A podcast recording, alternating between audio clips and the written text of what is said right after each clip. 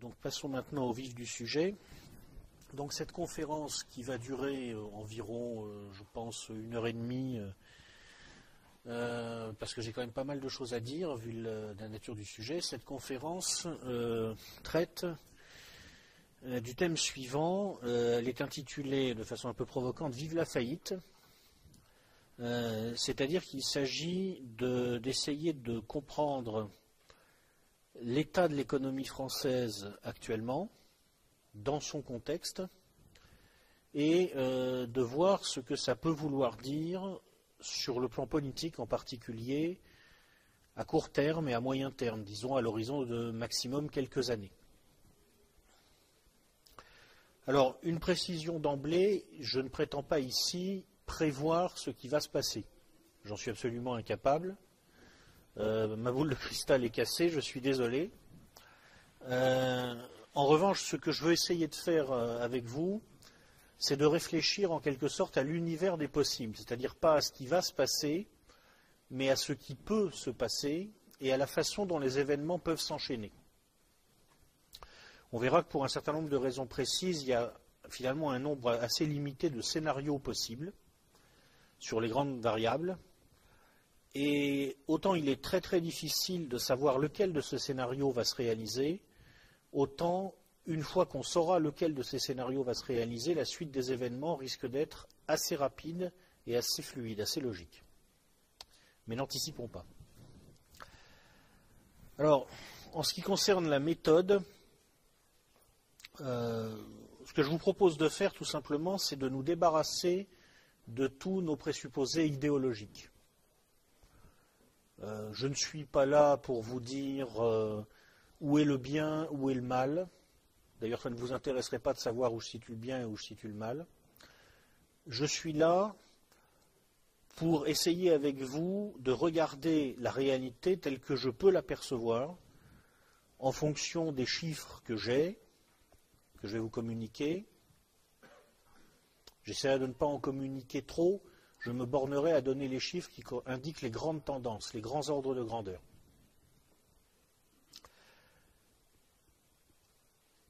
Ce sera évidemment un petit peu technique, mais je vais essayer de faire en sorte que ça puisse être compris sans problème par quelqu'un qui n'a pas une formation de base en économie. De toute façon, il y aura un échange après.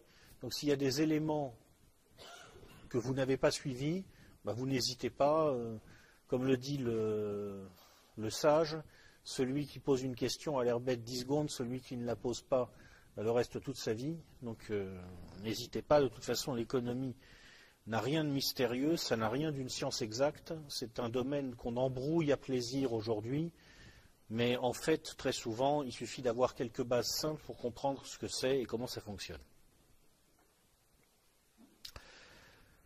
Alors le plan de l'exposé sera le suivant.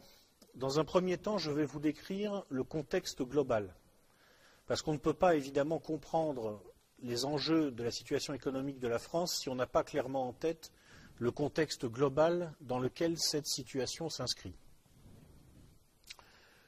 Dans un deuxième temps, je vous présenterai les forces et les faiblesses de l'économie française telle qu'elle est actuellement, en tout cas telle qu'on peut la percevoir actuellement, et dans un troisième temps, eh nous regarderons quelles sont les ruptures de contexte possibles, comment elles peuvent interagir avec ces forces et faiblesses de l'économie française, et ce que ça peut vouloir dire politiquement.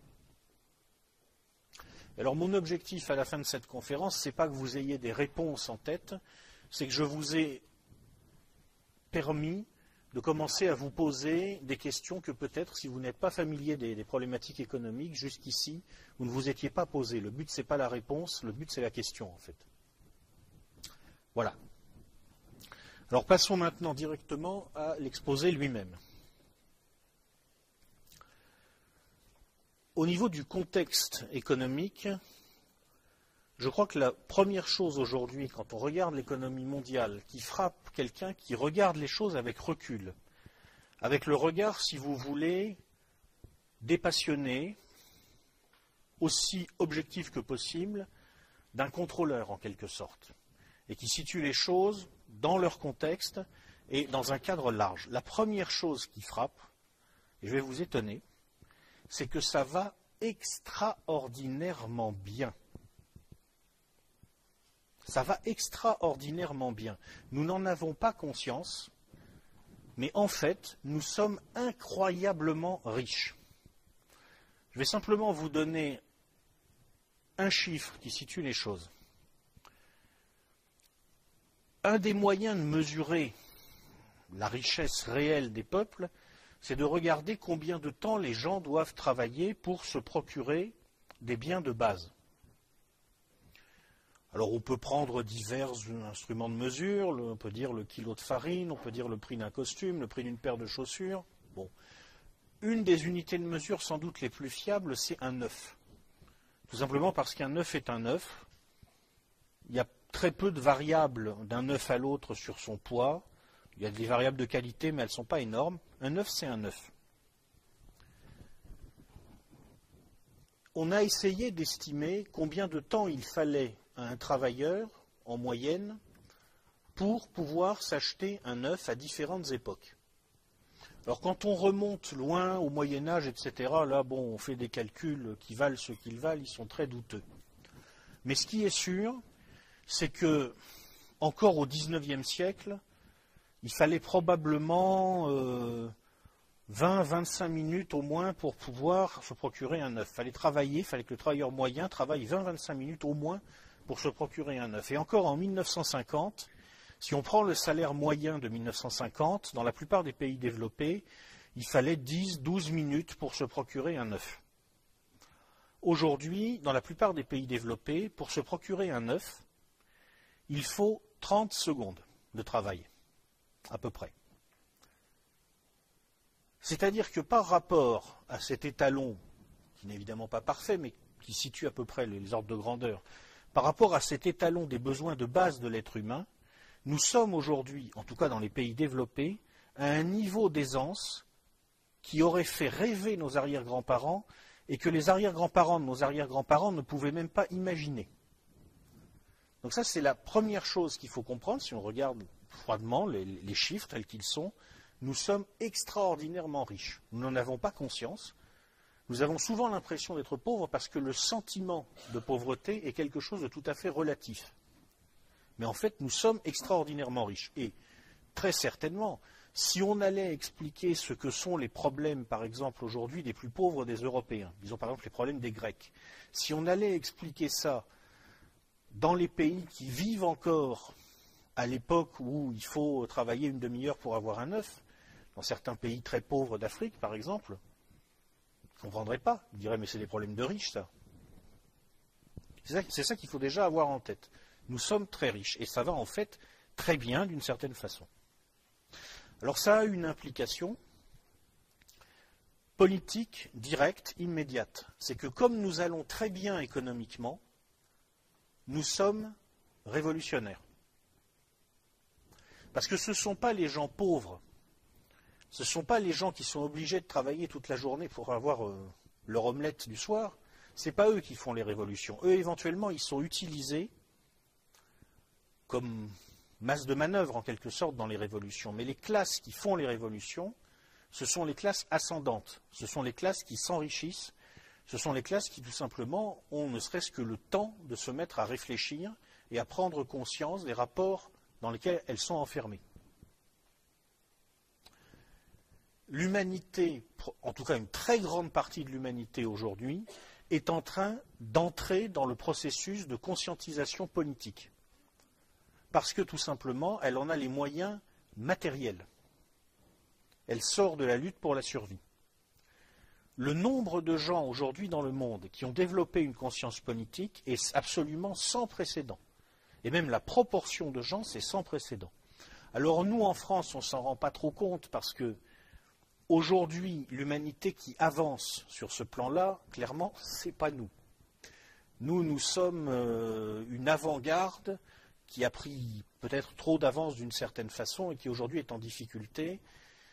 Mais derrière nous, en quelque sorte, il y a des masses de populations qui prennent conscience politiquement en Chine, en Inde, dans le monde musulman, en Amérique latine, et ça commence, même si c'est un peu plus lent, un peu plus difficile, aussi en Afrique subsaharienne. une humanité riche, une humanité qui prend conscience, une humanité révolutionnaire. C'est la première chose à bien voir sur le plan économique et politique à l'échelle planétaire. La deuxième chose à voir, c'est que nous avons l'impression aujourd'hui que nous vivons une époque d'unification et de concentration des centres de pouvoir à l'échelle planétaire.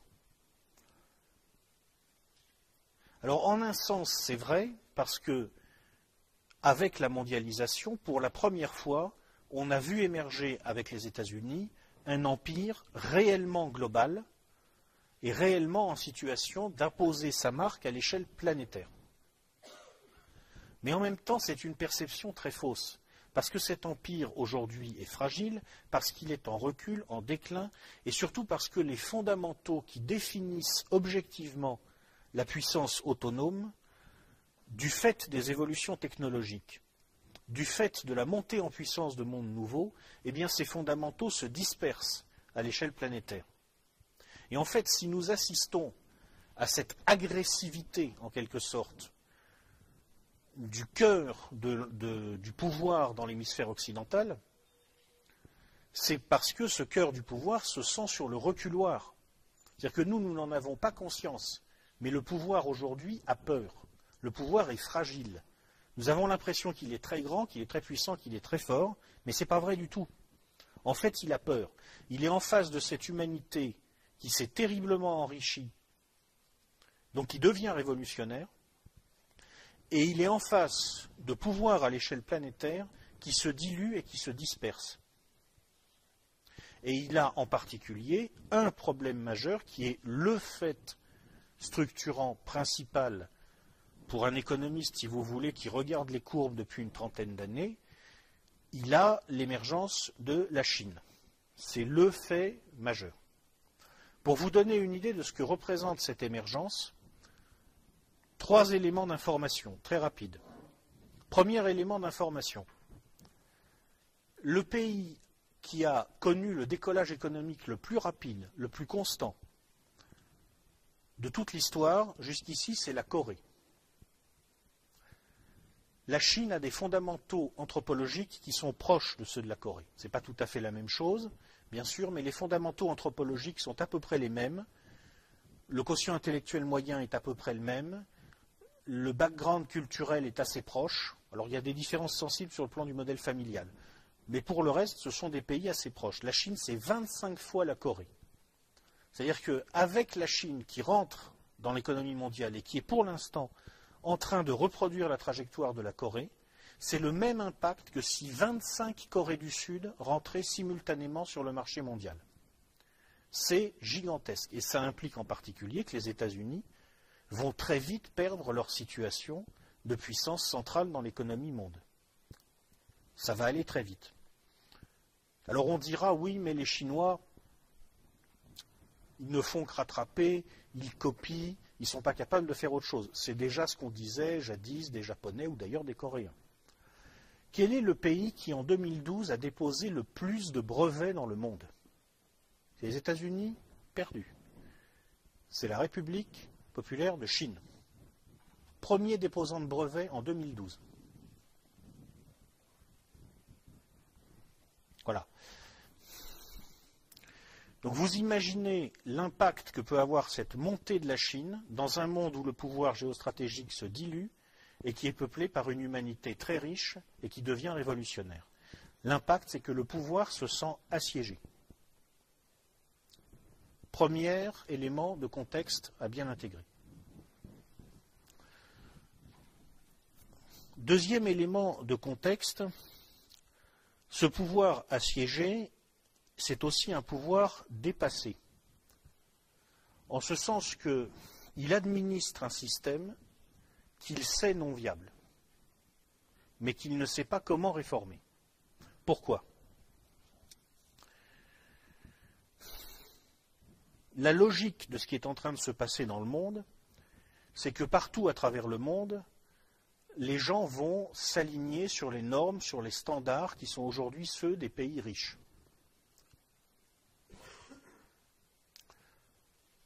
Qu'est-ce que ça implique? Ça implique qu'à terme, vers 2040, on est supposé avoir une humanité de 10 milliards de personnes, parce que la croissance démographique va continuer encore pendant un moment, et que ces 10 milliards de personnes devraient consommer, par exemple, en termes énergétiques, à peu près chacun autant que ce que consomme aujourd'hui un Français. Plus ou moins. Alors certes, on va, faire des gains en termes d'efficacité énergétique d'ici là, mais euh, en même temps, euh, il y a des limites à, cette dynamique, et puis euh, il y a une exigence de croissance qui se poursuit.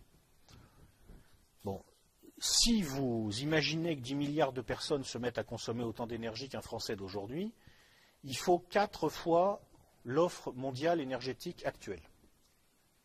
Et si par hasard l'humanité entière se mettait à consommer autant d'énergie que les Américains, il faudrait à peu près sept fois l'offre énergétique mondiale actuelle. Et tout ça, ça arrive au moment où on sait que on va avoir un problème avec les combustibles liquides, le pétrole conventionnel on a probablement passé maintenant le, pic. Si on rajoute les gaz de schiste, les, pétroles de schiste, on va peut-être réussir encore à faire croître l'offre pendant une dizaine d'années, mais on sait très bien qu'ensuite on va commencer à descendre. Et tout ça arrive en 2040 au moment où on ne pourra plus continuer à faire monter l'offre de gaz naturel. Donc on sait très bien qu'à moins d'un changement significatif de paradigme technologique, on est sur un système qui n'est pas viable, qui n'est pas soutenable. Alors, mettons-nous maintenant un moment à la place des gens qui administrent ce système, ou qui se sentent en tout cas en situation d'en revendiquer l'administration, c'est-à-dire le cœur du pouvoir, essentiellement aux États-Unis.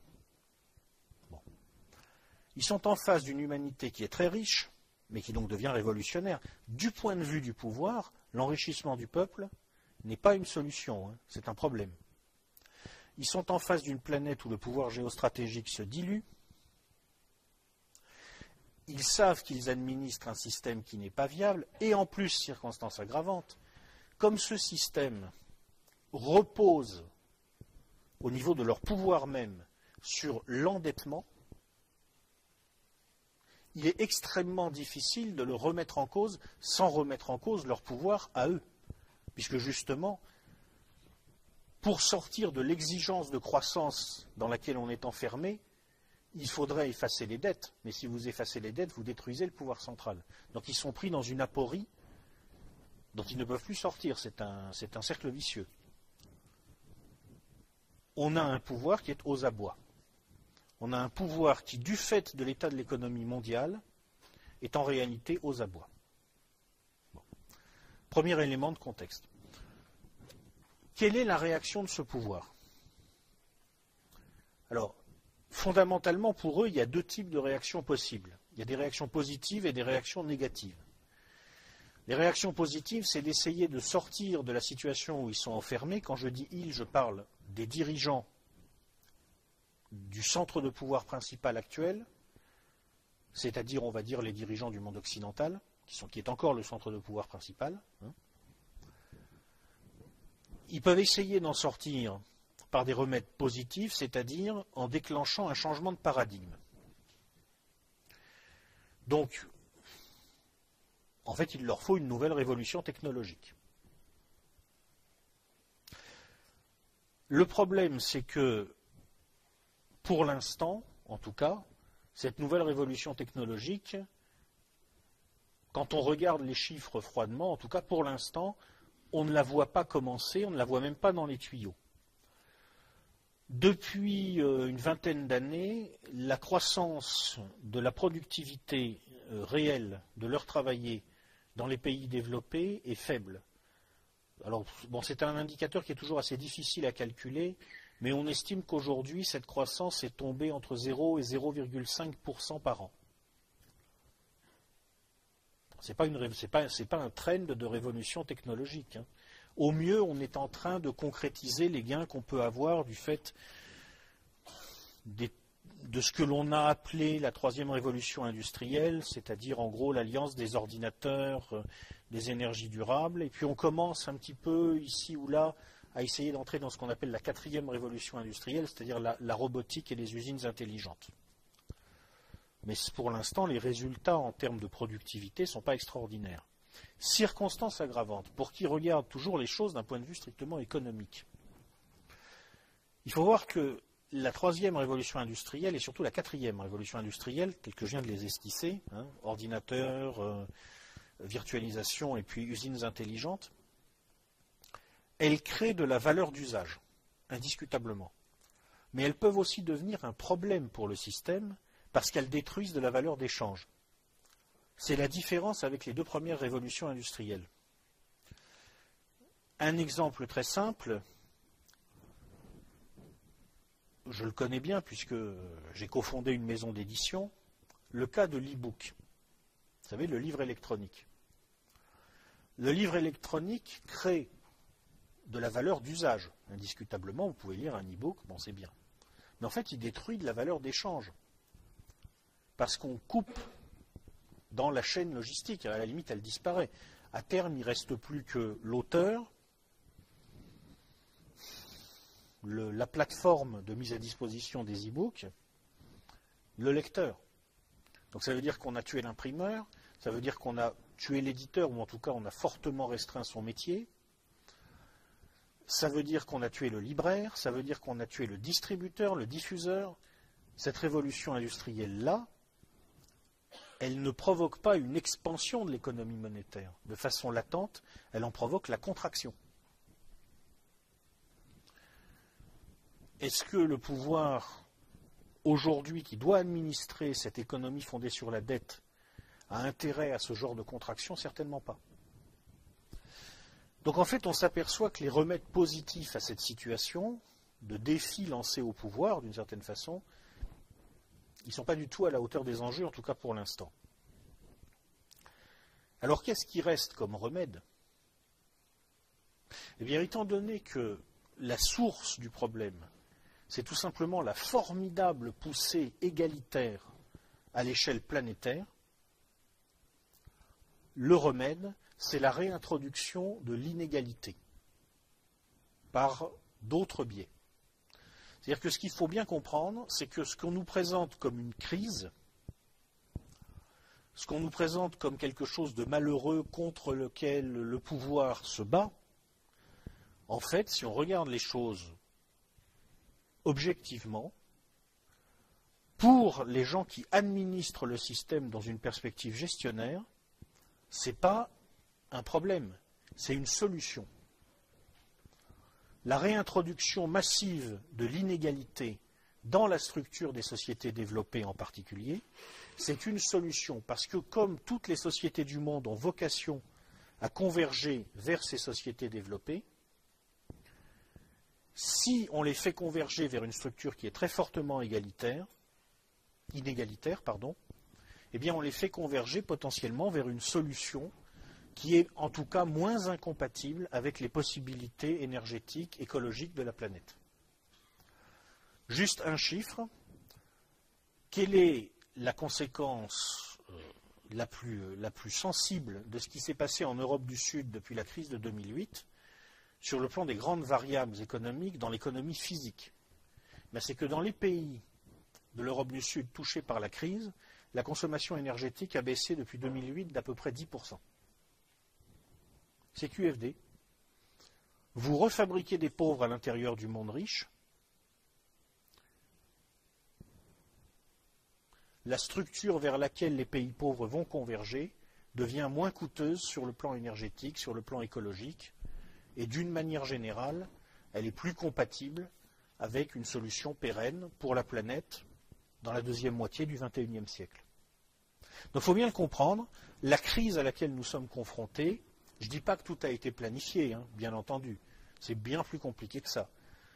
Mais pour les gens qui administrent le système, dans une perspective gestionnaire,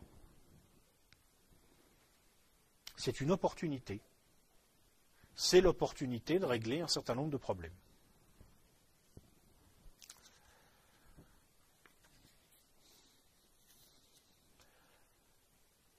Alors comment pilote-t-il pour l'instant, au niveau des, classes dirigeantes du monde occidental, comment pilote-t-il cet ajustement Maintenant, sur le plan technique?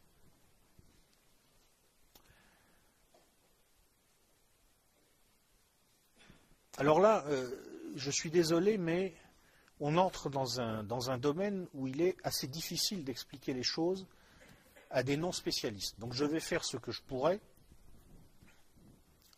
N'hésitez pas après, dans l'échange que nous aurons, à revenir dessus. En fait, ce qui caractérise aujourd'hui l'économie globale telle qu'elle fonctionne sur le plan financier, ce n'est pas les niveaux d'endettement public. Les niveaux d'endettement public que nous connaissons aujourd'hui sont effectivement très élevés, trop élevés, ils sont insoutenables, c'est évident, mais historiquement, il y a des précédents. Ça s'est déjà vu. Des situations où l'endettement public moyen dans les pays développés était à 80-100% du PIB. Ça s'est déjà vu. Ça s'est déjà vu à la fin de la Seconde Guerre mondiale. Bon, ça se résorbe. En revanche, ce qui est absolument sans précédent, c'est le niveau de l'endettement privé. Ça, il n'y a pas de précédent. On n'a jamais vu ça. On ne sait même plus, en fait, on n'arrive même plus à compter. Mais probablement, dans les, dans les économies développées aujourd'hui, on a un endettement privé qui doit approcher les 200% du PIB. Ça, il n'y a aucun précédent. Jusqu'ici, dans la dynamique du capitalisme tel qu'il se déploie, le financement de la croissance par la dette, c'était en quelque sorte le privilège de l'État. C'était une affaire d'État. Les banques centrales, à commencer par la Banque d'Angleterre, ont d'ailleurs été conçues au départ en grande partie pour organiser ce mécanisme de financement de la croissance à travers la dette publique. La dette privée, il y en avait bien entendu, mais elle restait à un niveau sensiblement plus bas que la dette publique. Aujourd'hui, elle a explosé dans des proportions extraordinaires. Et alors, elle a fabriqué quelque chose, si vous voulez, qui, qui fait que les raisonnements des économistes classiques et néoclassiques sont dépassés. C'est-à-dire qu'on a inventé un système où il y a une sorte d'énorme bulle virtuelle qui est maintenue artificiellement en apesanteur et qui est fabriquée en fait grâce à la dette. Parce qu'on ouvre les vannes du crédit, donc on va avoir du capital qui part comme ça dans une espèce de, virtualité et qu'est-ce que ça veut dire concrètement? Ça veut dire que ce qu'on appelait traditionnellement la théorie quantitative de la monnaie, si vous voulez, est dépassée. C'est-à-dire qu'il existe un domaine qui permet aux gens qui gèrent le système économico-financier dans sa globalité, qui leur permet en quelque sorte de sortir artificiellement du capital, de sortir artificiellement de la monnaie, de l'économie réelle, et de continuer à le faire tourner et à, se le rémunérer fictivement. Donc, l'idée de base de la théorie quantitative de la monnaie, qui est que la vitesse de circulation de la monnaie est une constante, cette idée de base a disparu parce qu'on peut jouer là-dessus.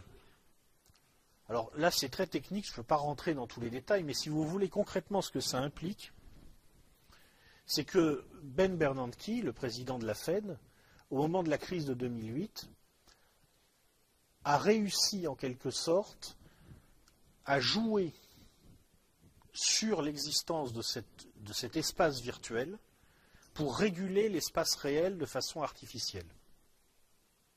C'est-à-dire que quand on a besoin de restabiliser les choses, parce que par exemple on manque de liquidité parce qu'on manque derrière en fait de solvabilité dans l'économie réelle, on va faire descendre un peu d'argent du virtuel dans le réel, et quand on a trop d'argent dans le réel, on va en renvoyer dans le virtuel. Il y a une espèce de, régulation par le virtuel qui s'est mis en place. Elle n'est possible évidemment que si les grands acteurs de l'économie globale parviennent à se coordonner entre eux. C'est-à-dire que ça ne peut fonctionner que dans la mesure où les Chinois continuent à acheter des bons du Trésor américain, les Chinois et d'autres d'ailleurs. Ça ne peut fonctionner que si les grandes banques s'entendent à peu près entre elles, s'il y a des accords plus ou moins secrets entre la Fédérale Réserve, la, BCE et la Bank of Japan pour monétiser de la dette, en quelque sorte. Euh, mais pour l'instant, ça marche. Et c'est à travers ces mécanismes, pour l'instant en tout cas, que, on va dire, l'oligarchie financière occidentale parvient bon an mal an à réguler la crise, ce qui veut dire en particulier que quand vous avez une crise qui se déroule, une, une micro-crise qui va frapper un pays précis à un moment donné, il faut se demander si ce n'est pas tout simplement une décision. Si on n'a pas décidé à un moment, bon, on a intérêt à faire baisser le niveau de vie et à réintroduire de l'inégalité, on va taper sur un point faible là dans l'Europe du Sud. Et puis quand on a obtenu ce qu'on voulait, Mario Draghi va dire non mais de toute façon les titres des pays en difficulté, je les rachèterai, et là on arrête d'un seul coup la crise. Le système bancaire international, si vous voulez, à la fois par le jeu de la création monétaire, de ce qu'ils appellent le quantitative easing, et par le jeu également, il ne faut pas l'oublier, des énormes masses de capital qui circulent euh, un petit peu dans une sorte de, pénombre, là, avec ce qu'on appelle le shadow banking, les marchés non régulés, qui servent aussi beaucoup à recycler les revenus de la criminalité, soit dit en passant, avec les, on ne sait pas, 10 000 peut-être milliards de dollars qui se promènent dans les paradis fiscaux sans aucun contrôle. ce système qui maîtrise ces énormes masses financières a les moyens de réguler l'économie réelle. Juste, toujours quelques ordres de grandeur, je vous disais, dans les paradis fiscaux, alors évidemment par définition on ne sait pas, mais on estime qu'il y a probablement à peu près 10 000 milliards de dollars, en tout cas c'est un chiffre qui circule. Je vous rappelle simplement que la dette de la Grèce, la dette publique de la Grèce, dont on nous a fait tout un sketch, je crois c'est 400 milliards de dollars ou quelque chose comme ça. Et quand il y a un, pays comme la Grèce qui a un problème d'échéance sur sa dette, c'est souvent pour quelques milliards de dollars. Donc pour les gens qui administrent une masse de 10 000 milliards de dollars derrière, c'est qu'une décision à prendre, s'ils s'entendent entre eux, pour décider je vais laisser couler la Grèce ou je vais lui maintenir la tête hors de l'eau. Et c'est géré comme ça.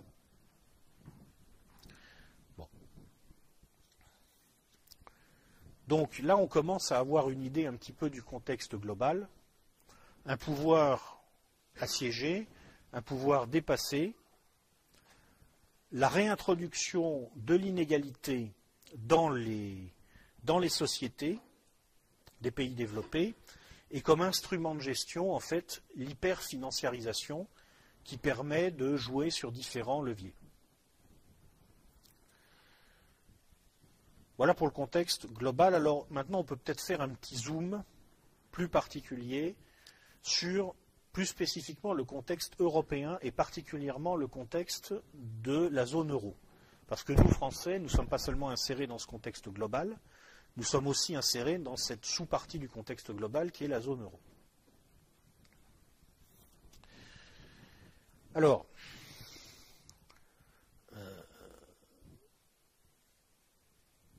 sur la zone euro, je crois qu'il y a un élément d'abord à bien prendre en compte, euh, aujourd'hui, on voit de façon de plus en plus claire que ça n'était qu'une étape.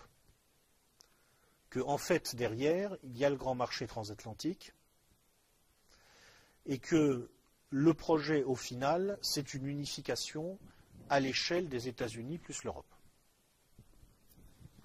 Donc ça implique que, d'emblée, il faut avoir en tête l'idée que l'économie, contrairement à ce qu'on nous raconte, n'est pas une science, un truc qui, serait, qui vivrait de façon désincarnée, c'est, ça a toujours été et ça sera toujours une fonction annexe du politique. Manifestement, on ne peut pas penser l'histoire de la zone euro, l'histoire de l'Union européenne, sans garder en tête aussi les stratégies géopolitiques des acteurs. Donc il faut avoir en tête en particulier que au niveau des grands acteurs de cette histoire,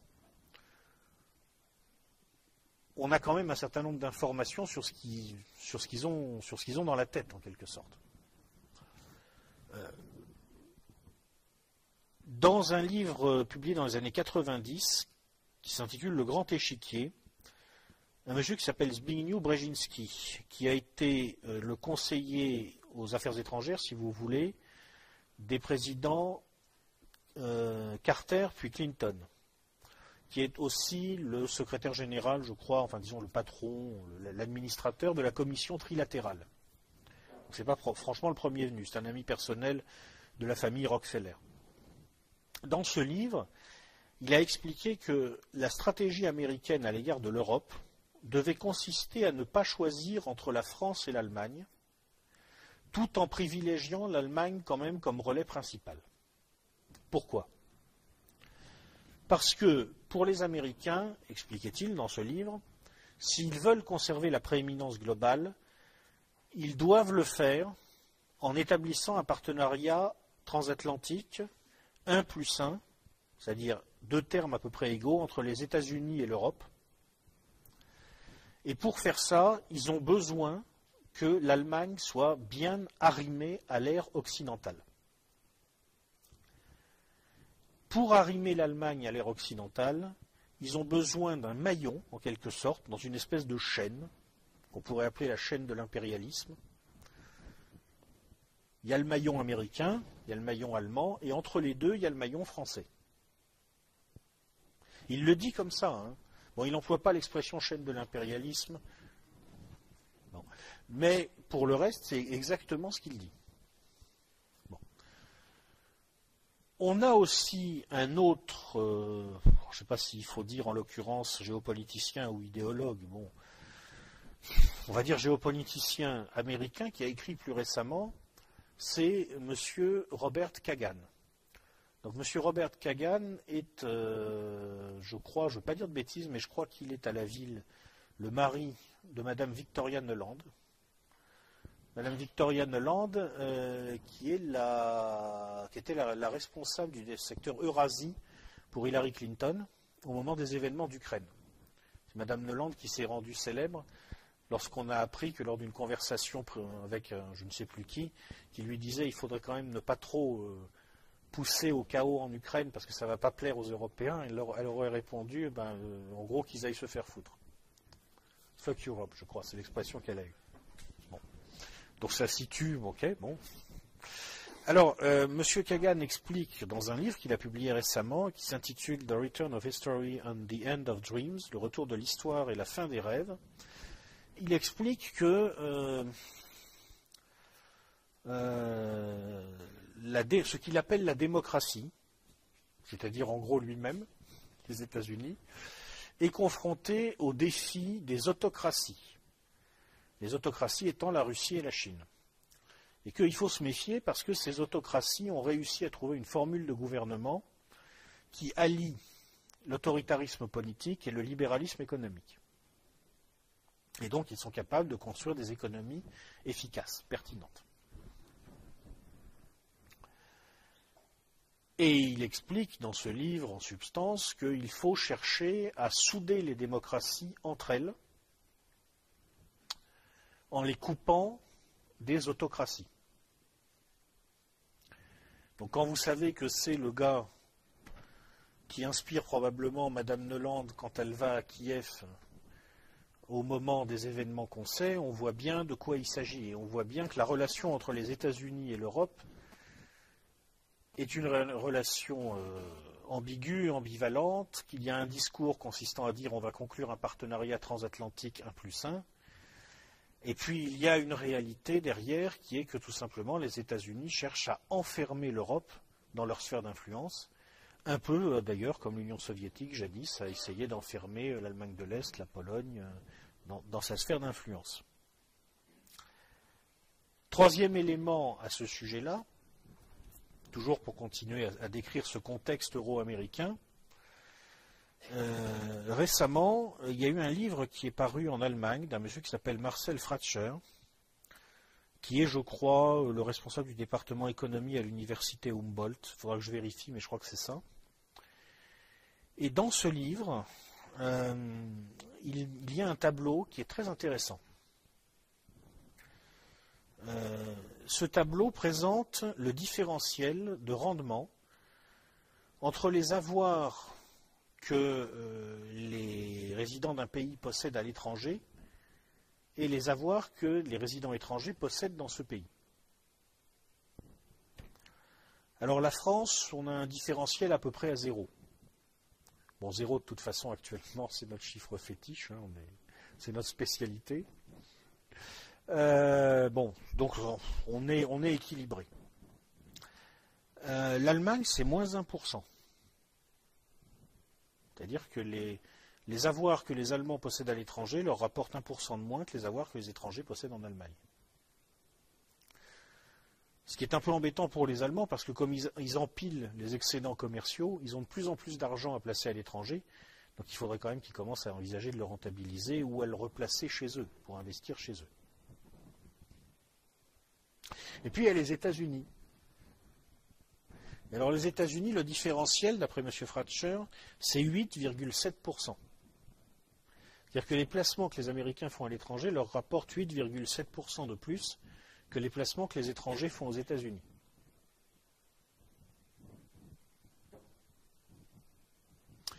Donc on comprend un petit peu mieux dans ces conditions pourquoi M. Brzezinski veut un partenariat 1 plus 1 et pourquoi M. Kagan pense qu'il faut un peu contraindre les Européens à ce partenariat 1 plus 1.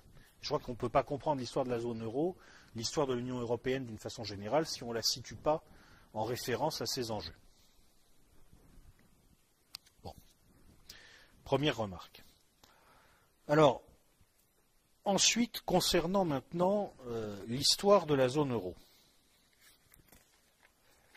En interne aussi, il y a un conflit. C'est-à-dire qu'il n'y a pas seulement une ambiguïté dans la relation américaine-européenne, euh, il y a aussi un conflit à l'intérieur de la zone euro entre une conception française et une conception allemande. Les Français ont une conception des rapports entre nations qui, est la, qui, est plus ou moins, si vous voulez, la conception gaulienne, d'une sorte de version rénovée du concert des nations. Les Allemands ont une autre conception qui est schmittienne, c'est-à-dire qui vient de Karl Schmitt en fait.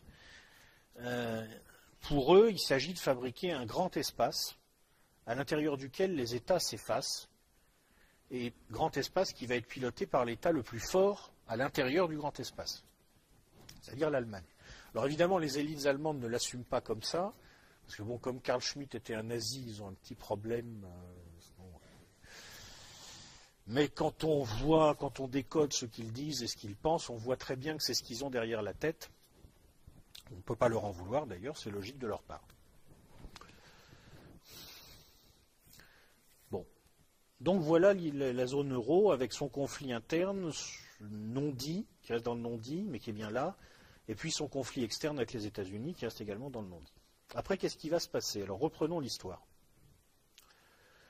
Euh, on peut dire que fait l'histoire de l'euro commence en 1971, c'est-à-dire bien avant sa naissance. En 1971, les États-Unis font sauter le système de Bretton Woods. Donc on entre dans un système de change flottant.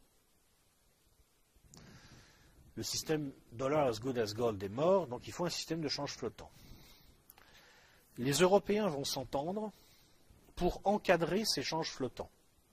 Il va y avoir une politique d'intervention concertée des banques centrales européennes et on va faire en sorte que les monnaies européennes fluctuent à l'intérieur d'une fourchette. Et puis de temps en temps, quand on sera obligé, on révisera le cours pivot.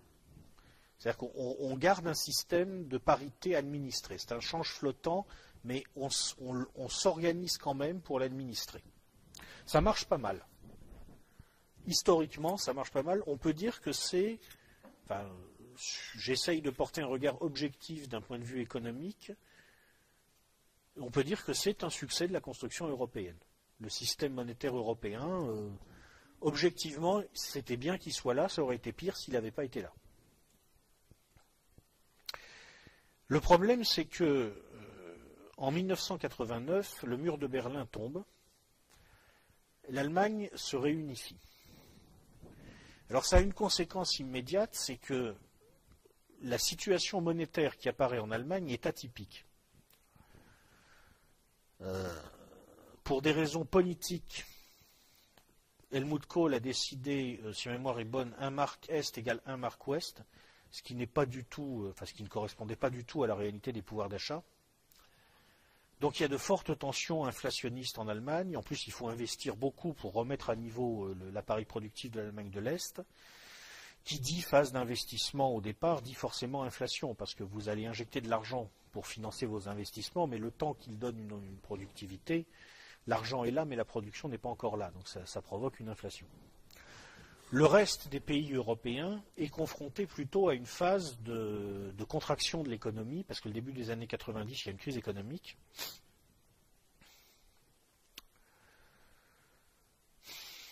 Et à ce moment-là, euh, le système monétaire européen a à moitié explosé. Euh, bon, en Europe, les pays, si vous voulez, qui sur le plan économique sont vraiment déterminants, il y en a quatre. C'est l'Allemagne, la Grande-Bretagne, la France et l'Italie. Bien sûr, l'Espagne, la Pologne, c'est des pays importants aussi. La Hollande, c'est des pays importants, mais ils ne sont pas déterminants. Les quatre pays déterminants, c'est les quatre que je viens de dire. Alors, en face de cette, situation, la, la, Banque centrale allemande impose une politique de taux élevés pour lutter contre l'inflation. La France suit et reste arrimée, le franc reste arrimé aux marques, si vous voulez ça coûte terriblement cher à l'économie française et on peut dire que les dégâts de l'euro commencent à ce moment-là, en fait, avant même sa création. Parce que c'est déjà la logique de l'euro qui est en, place. On ne veut pas admettre tout simplement que la France et l'Allemagne n'ont pas besoin de la même politique monétaire. La Grande-Bretagne et l'Italie finissent par sortir, par se désarrimer du système monétaire européen. La Grande-Bretagne en sort et n'y rentrera pas. L'Italie en sort et y rentrera quelques années plus tard. cette affaire a, euh, eu des conséquences euh, importantes sur la cohésion des Européens. Or, cette cohésion, les Européens y tiennent, pour des raisons d'abord tout à fait avouables et logiques, qui qu'on sait très bien ce qui se passe quand l'Europe éclate. On en a l'expérience. Elle est plutôt tragique. Mais il y a aussi d'autres raisons. D'abord, les Américains veulent une Europe unie, pour les raisons que j'ai expliquées. Euh, les Allemands ont toujours, visiblement, cet arrière-plan euh, schmittien dans la tête. Et puis, les classes dirigeantes françaises, elles, elles se disent on va faire semblant d'entrer dans le projet des Allemands, mais en fait, nous allons y introduire aussi notre projet à nous. C'est-à-dire qu'il y a des grands non-dits entre France et Allemagne à ce moment-là. Euh, les Français pensent encore à ce moment-là qu'ils sont capables d'établir un rapport de force avec l'Allemagne. Ils n'ont pas réalisé que l'ouverture à l'Est allait donner ce qu'on appelle un interland, c'est-à-dire une sorte de territoire arrière où aller chercher de la main-d'œuvre bon marché à l'économie allemande. Ils n'ont pas réalisé que euh, allait se produire l'explosion des marchés chinois et qu'il allait y avoir une formidable demande de biens d'équipement dans le monde, qui allait tirer l'industrie allemande. Bref, ils se sont trompés dans les rapports de force. Moi, j'en suis persuadé, peut-être je me trompe, hein, ce que je dis là, c'est mon opinion. Je pense qu'au début des années 90, les classes dirigeantes françaises ont cru en quelque sorte qu'elles pouvaient établir un rapport de force avec les classes dirigeantes allemandes. Ben, elles ont mal calculé.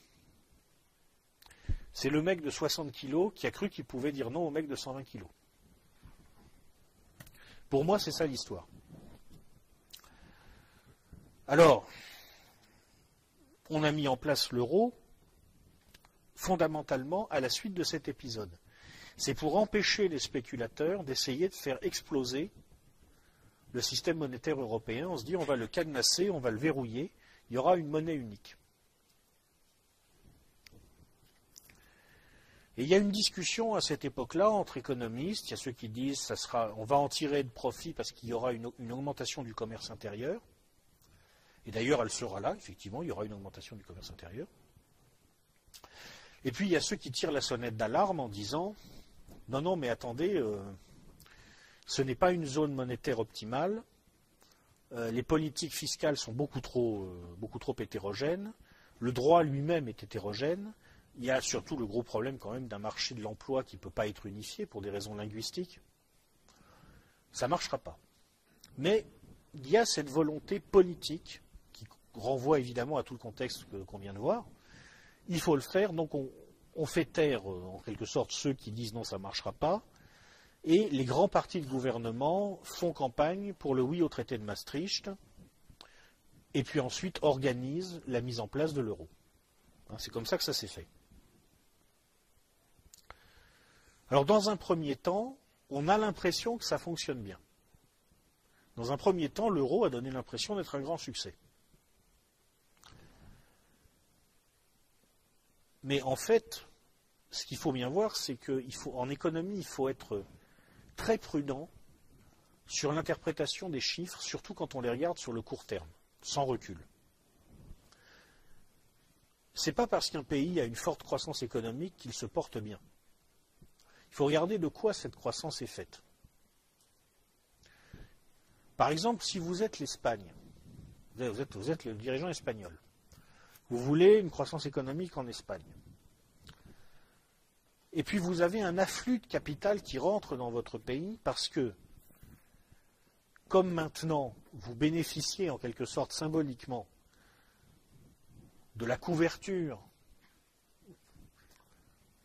de, la puissance économique allemande, des gens qui jusque-là hésitaient à vous donner de l'argent, se mettent à vous en donner. Ils disent de toute façon c'est de l'euro, je pourrais toujours euh, partir ailleurs dans la zone euro si j'ai un problème. Et puis comme vous ne maîtrisez pas votre inflation, parce que vous n'avez pas les structures de base qui expliquent la capacité de la société allemande à maîtriser son inflation, tout simplement la cogestion, les accords de branche,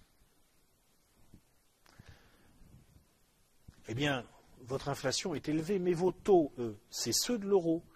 Ils bénéficient en quelque sorte toujours du couplage avec l'économie allemande. Donc vous vous retrouvez avec des taux réels négatifs dans l'économie. Donc tout le monde appelle du capital. Donc il y a des gens qui sont prêts à en donner, et il y a des gens qui en veulent. Donc ça gonfle. Alors qu'est-ce qu'on va faire de ce capital?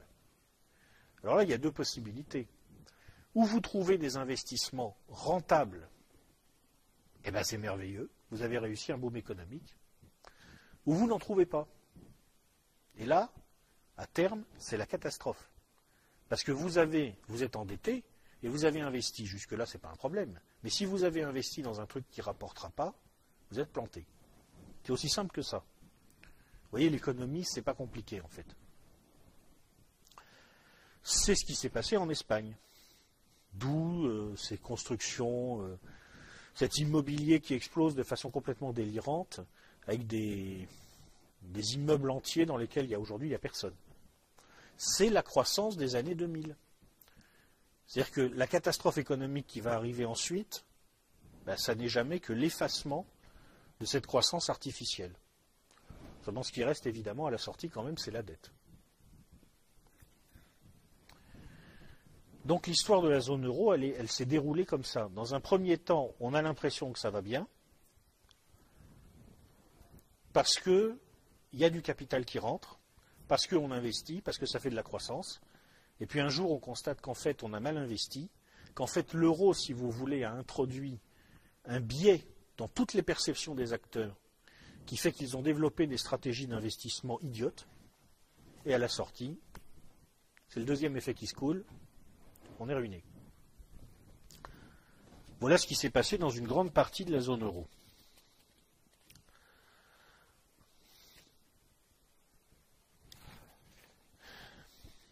Alors, maintenant on arrive au moment, euh, crucial, c'est-à-dire 2008. Donc les États-Unis, qui de leur côté, et pour d'autres raisons, ont aussi fait à peu près n'importe quoi depuis une dizaine d'années, sont en crise. Le dollar menace de s'écrouler. Pour le sauver, il faut que les Américains entraînent en quelque sorte le reste du monde dans leur chute.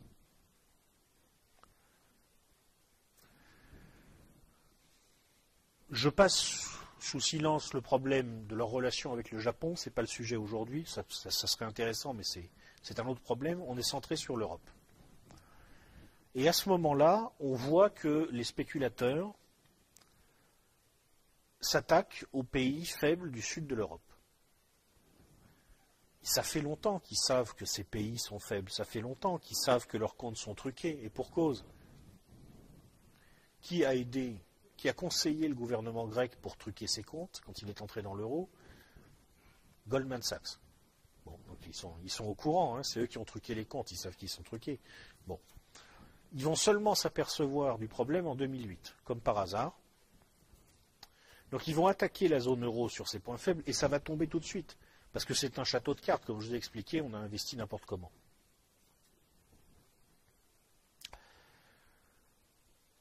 La chronologie des événements montre qu'il y a dû y avoir une coordination entre oligarchies.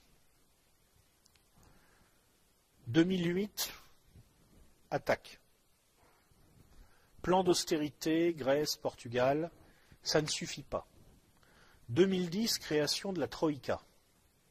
La Troïka, c'est une, une, instance, euh, d'ailleurs, à la légitimité euh, démocratique nulle, mais même à la légitimité euh, réglementaire très faible. C'est-à-dire que c'est une instance où l'oligarchie n'a même plus respecté ses propres règles pour fonctionner. C'est quelque chose d'assez curieux. Si ma mémoire est bonne, il y a le Fonds monétaire international, la Banque centrale européenne et la Commission de Bruxelles. C'est pour ça qu'on dit la Troïka, il y a trois membres. Le, FMI et la Banque centrale européenne, c'est sûr. Bon, c'est une instance qui va dans les pays en difficulté pour leur dicter leur politique. Et ce sont des politiques d'écrasement, d'introduction massive de l'inégalité dans les systèmes économiques. Et donc là, vous voyez bien qu'il y a quand même peut-être un lien avec ce qu'on a vu avant sur le contexte.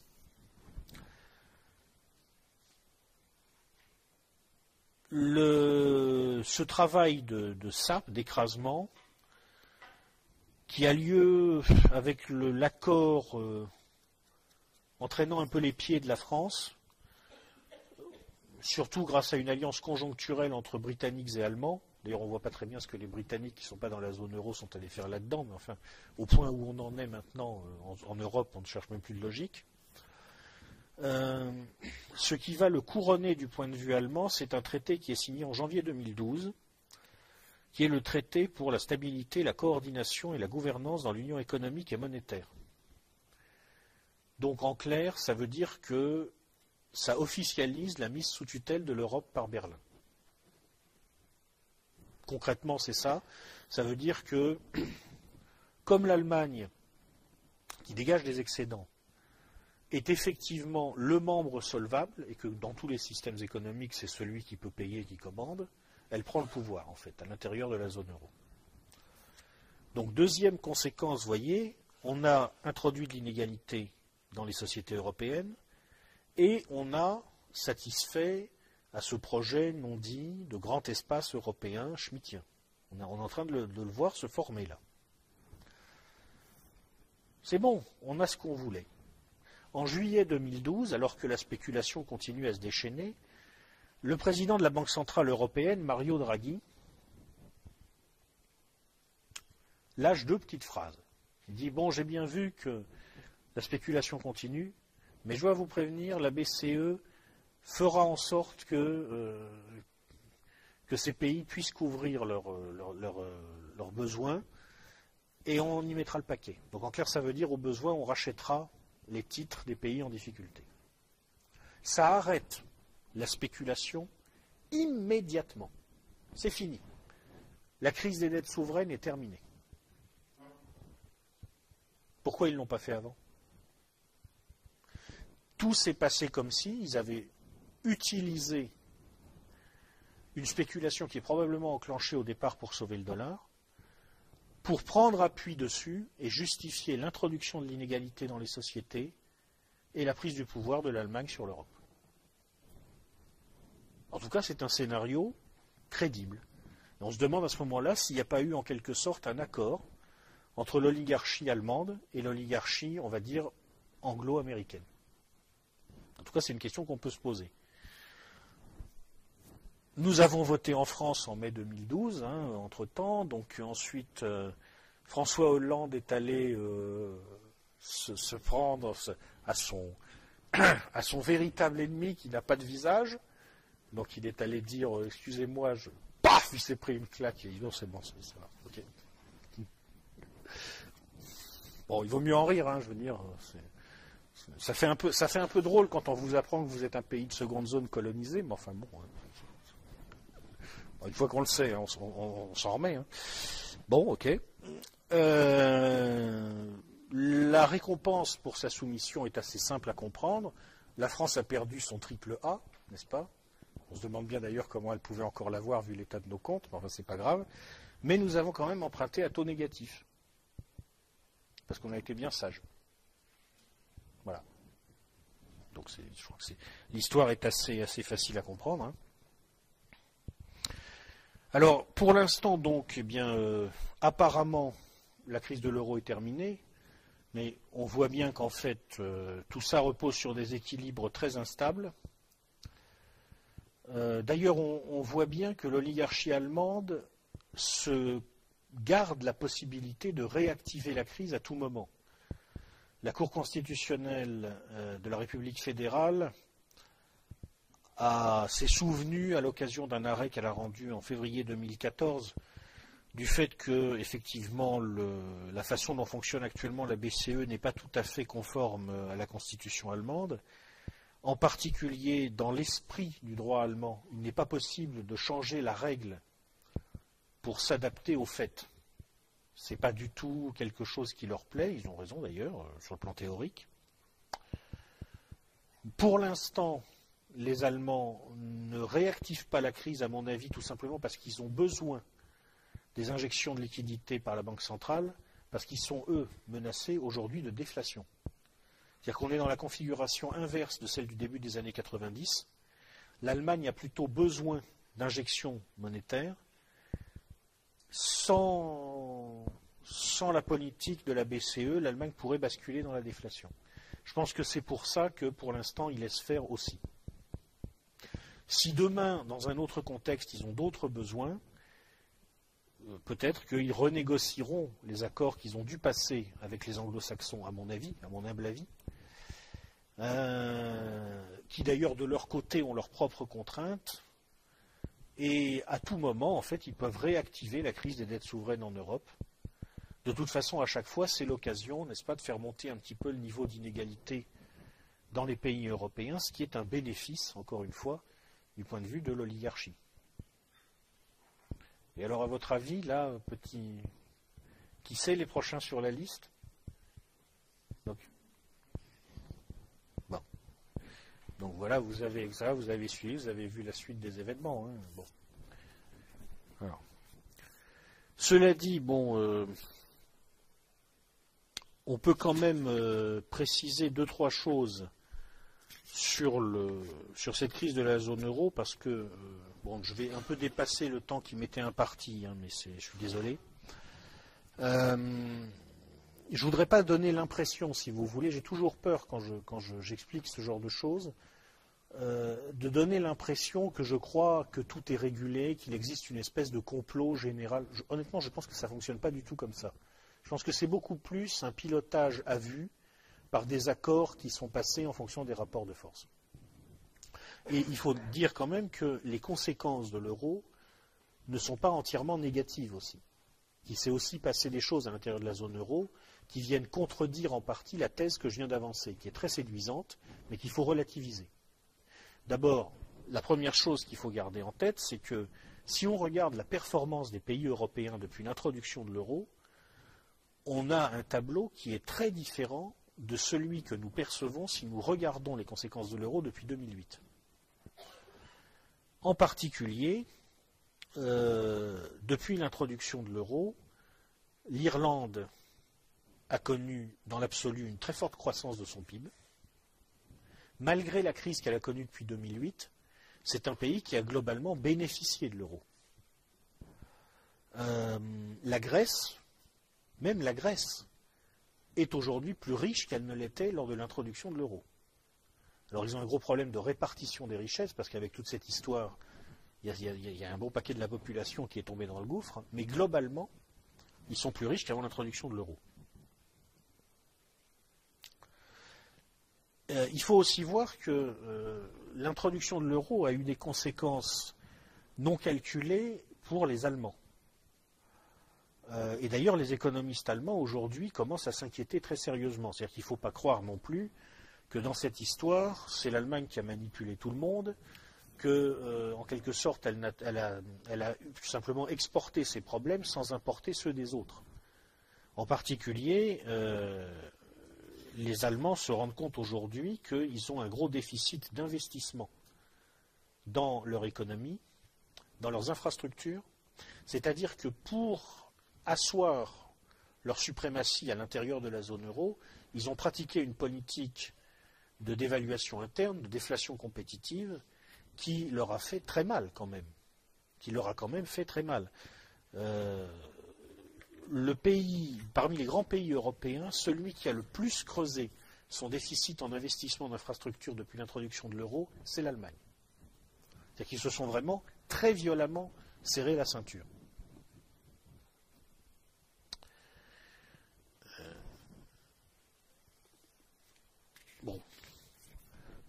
Voilà, c'est simplement pour dire que euh, il faut toujours se méfier des explications simples et toujours rester à l'écoute de tous les signaux pour comprendre la, complexité des situations.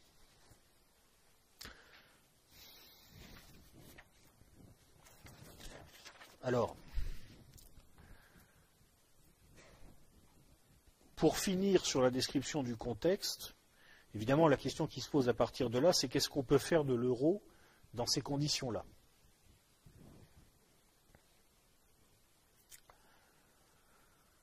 Alors, en fait, ce qui se passe avec, si vous voulez, euh, avec l'euro, c'est qu'il n'est pas évidemment, il est évidemment pas viable euh, dans l'état actuel des choses.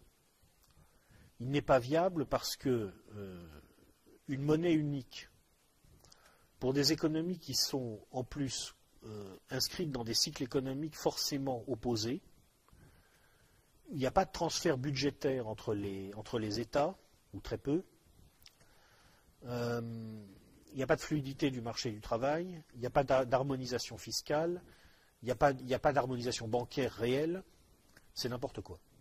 C'est n'importe quoi, il est évident que ça ne peut pas marcher. Bon. Donc, en réalité, la situation qui est créée aujourd'hui euh, par le euh, par ce qu'il faut bien appeler la catastrophe euro, c'est qu'on a emmené les peuples européens jusqu'au milieu du guet. Il y a deux possibilités. Soit on fait exploser la zone euro, soit on dit mais non, on est au milieu du guet, maintenant il faut passer la deuxième moitié, c'est-à-dire il faut fabriquer un État unifié européen. En tout cas à l'échelle de, de l'Euroland. Parce qu'effectivement, si on unifie les législations, si on unifie les pratiques sociales, si on unifie euh, la gestion budgétaire, à ce moment-là, l'euro peut redevenir viable. Il restera quand même de très sérieux problèmes, parce qu'il y a une chose quand même qu'on ne peut pas unifier, ce sont les nations, dans leur réalité charnelle.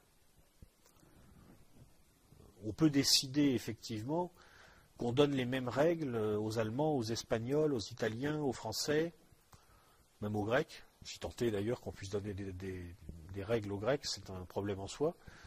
Euh, mais euh, après, il faut savoir comment ils vont les interpréter, puis surtout s'ils vont les respecter. Enfin, aujourd'hui, la situation qui est créée, c'est ça. Donc je crois que là, vous avez dû voir à peu près quel est le contexte. Un pouvoir, je, récapitule pour, euh, pour, que tout le monde ait bien ça en tête, un pouvoir global qui est assiégé,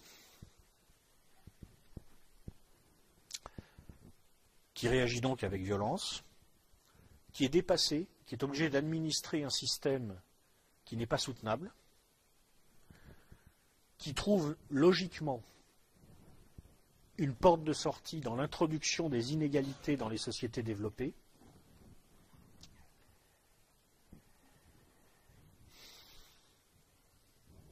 des États-Unis qui cherchent en fait à mettre sous contrôle totalement l'Europe, à l'intérieur de l'Europe, une puissance prédominante qui veut unifier le continent sous sa coupe et qui est prête pour ça à passer un accord avec son protecteur américain, manifestement. Et puis nous, au milieu de tout ça, donc, avec nos forces, nos faiblesses et une capacité à faire percevoir notre pouvoir géostratégique qui est à la mesure de la compétence de François Hollande. C'est à peu près la situation. Alors maintenant, on va quand même parler euh, des forces et faiblesses donc de cette puissance moyenne en déclin qui se trouve dans ce contexte, la France. Alors, après, euh, le numéro de Hollande bashing et donc indirectement de French bashing auquel je viens de, me livrer, euh, je voudrais quand même rappeler deux, trois petites choses sur notre pays qui prouvent qu'on n'est quand même pas si mauvais que ça. D'abord, nous sommes un pays riche, très riche même. il y a quelques années, le Crédit Suisse a fait une étude, pas il y a très longtemps, je crois que c'est il y a deux ans, le, Crédit Suisse a fait une étude sur la richesse patrimoniale des populations. Alors pour ça, on peut faire confiance aux Suisses. Hein. Il s'agit de trouver leurs clients, donc euh, bon. Moi, là, c'est peut-être la seule étude sur laquelle je me suis appuyé et dans laquelle j'ai vraiment confiance parce que. Et alors, la conclusion de cette affaire, c'est d'abord qu'il existe un pays extraordinaire où à peu près un habitant sur cinq est millionnaire en dollars où l'endettement des ménages ne pèse que 11% de leur actif brut, contre 20 à 30% dans la plupart des pays développés. Et eh bien, ce pays extraordinaire, c'est la France. On est riche. On est riche en fait. Alors ça ne se voit pas parce qu'on euh, a un État pauvre, mais en tant que peuple, nous sommes riches on a deux points faibles. D'abord, une grande partie de notre richesse passe dans la bulle immobilière. Donc ça veut dire que si un jour cette bulle implose, et elle finira par imploser, on va se rendre compte que certes on est quand même très riche, mais un peu moins que ce qu'on croyait. Et puis d'autre part, si nous avons beaucoup de millionnaires, euh, les patrimoines intermédiaires, c'est-à-dire ceux qui se situent entre 100 000 et 1 million d'euros, Là-dessus, on est plutôt en retrait par rapport aux Anglais ou aux Allemands.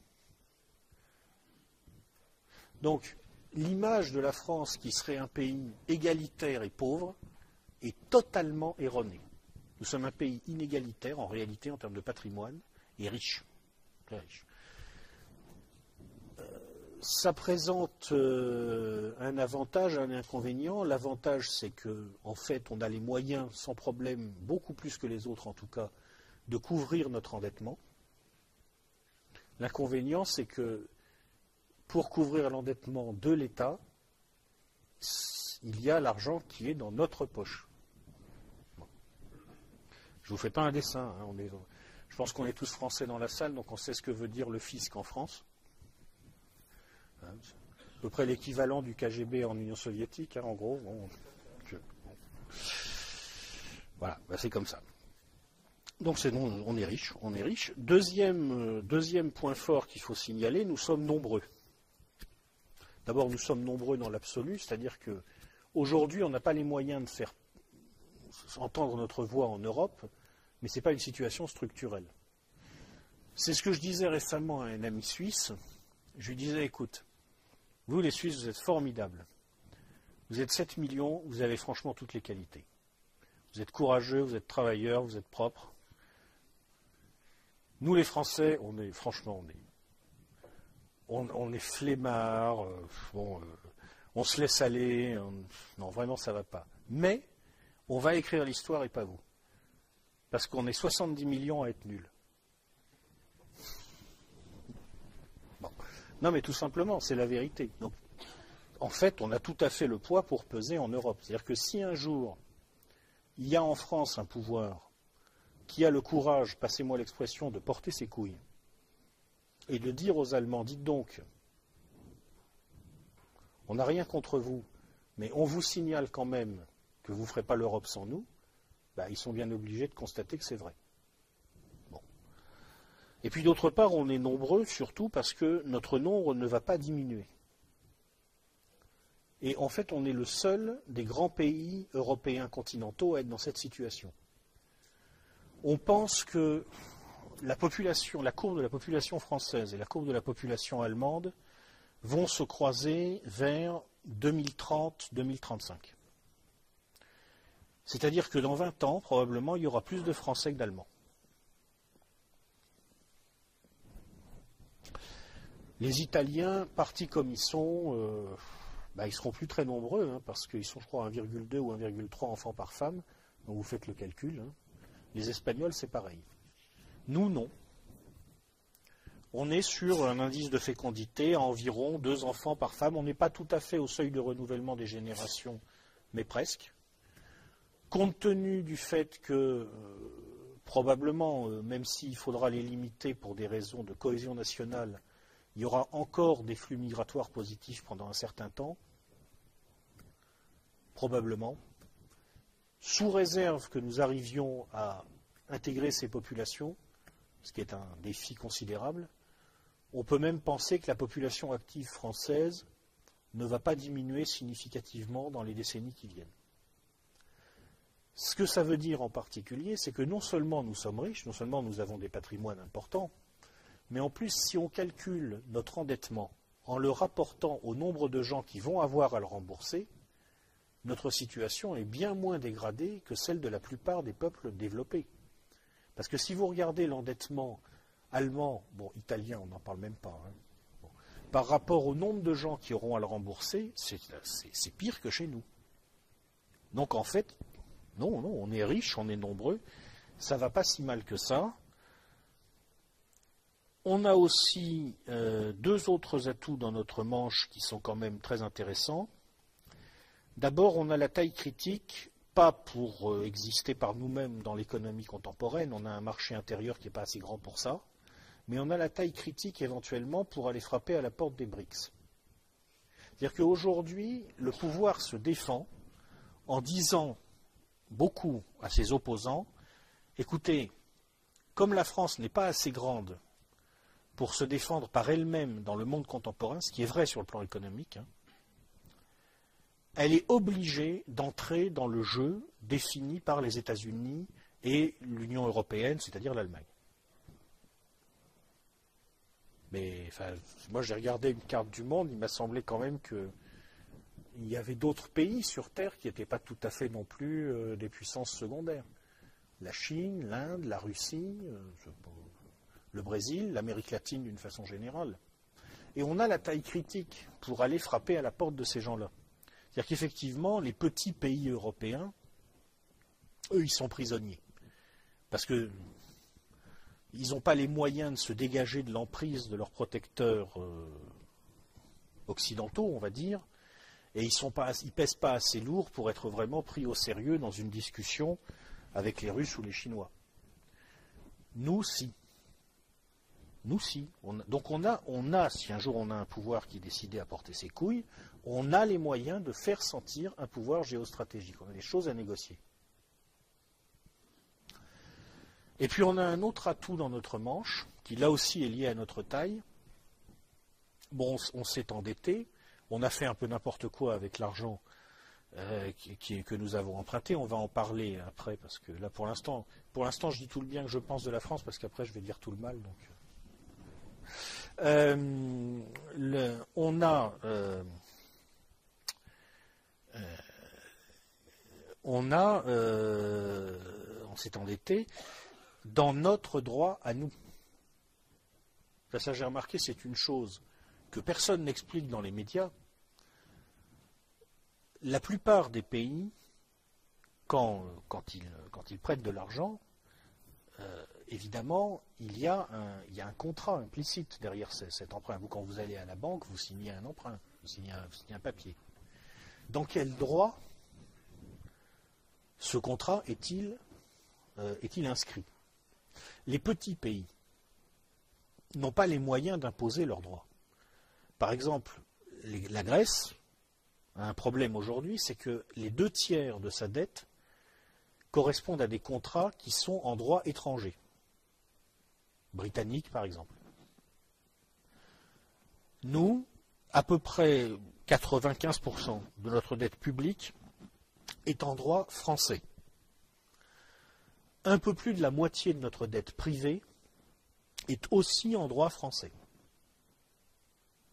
Donc ce que ça veut dire, c'est que la puissance publique chez nous, juridiquement, définit les modalités d'interprétation, d'évolution de notre endettement. Donc ce que ça veut dire en particulier, c'est que si la zone euro explosait, l'essentiel de notre dette serait, par décision de la puissance publique, relibellé en francs. Ce n'est pas du tout la même chose pour les Grecs, par exemple. Si eux, ils sortent de l'euro, les deux tiers de leur dette restent libellés en euros. nous, on n'a pas ce problème-là. Ça, c'est un atout considérable. Donc, quand vous mettez bout à bout tout ça, vous voyez que, en fait, il ne faut pas désespérer. Les Français qui sont, il faut le savoir, d'après les études qui ont pu être faites, l'un des peuples les plus pessimistes du monde, 90% des Français pensent que leurs enfants vivront plus mal qu'eux. Je crois qu'on est plus pessimiste que les Grecs et je me demande si on n'est pas plus que les Syriens même ou un truc comme ça. complètement fou. Bah, il faut relativiser quand même. Non, attendez, arrêtez. Euh, ça ne va pas si mal que ça.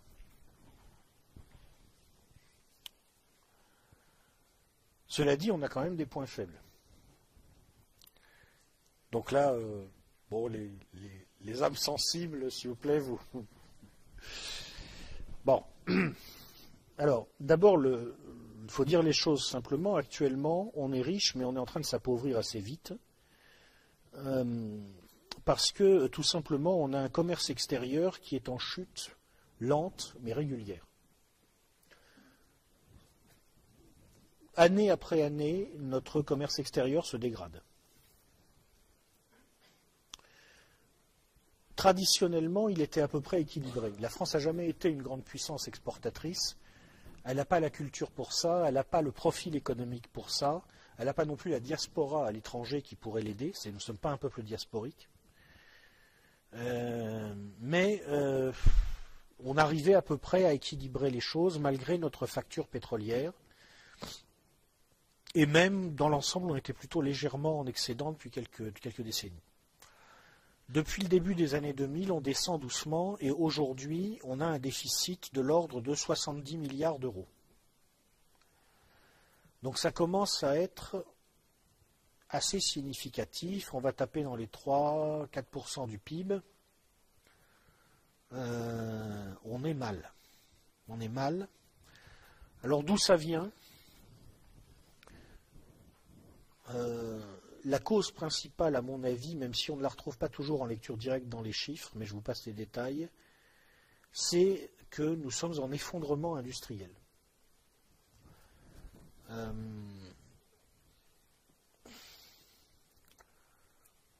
en particulier, ce qui est très inquiétant, c'est que nous, sommes de plus en plus en train de témoigner d'un déficit d'investissement très lourd dans le domaine industriel. Euh, j'ai simplement relevé un chiffre, alors je ne l'ai pas vérifié, et il vient d'une source sur laquelle j'ai moyennement confiance, mais il me paraît correspondre intuitivement à ce que, à ce que je crois voir par ailleurs. Le nombre de robots dans l'industrie, 150 000 en Allemagne, 30 000 en France. C'est-à-dire que si on considère que, bon, à ces échelles-là, en quelque sorte, la loi des grands nombres doit s'appliquer, le nombre de robots donne une idée de la puissance de robotisation, elle est cinq fois plus élevée en Allemagne qu'en France. Ça, donne une idée des rapports de force qui sont en train de s'établir en termes de puissance industrielle.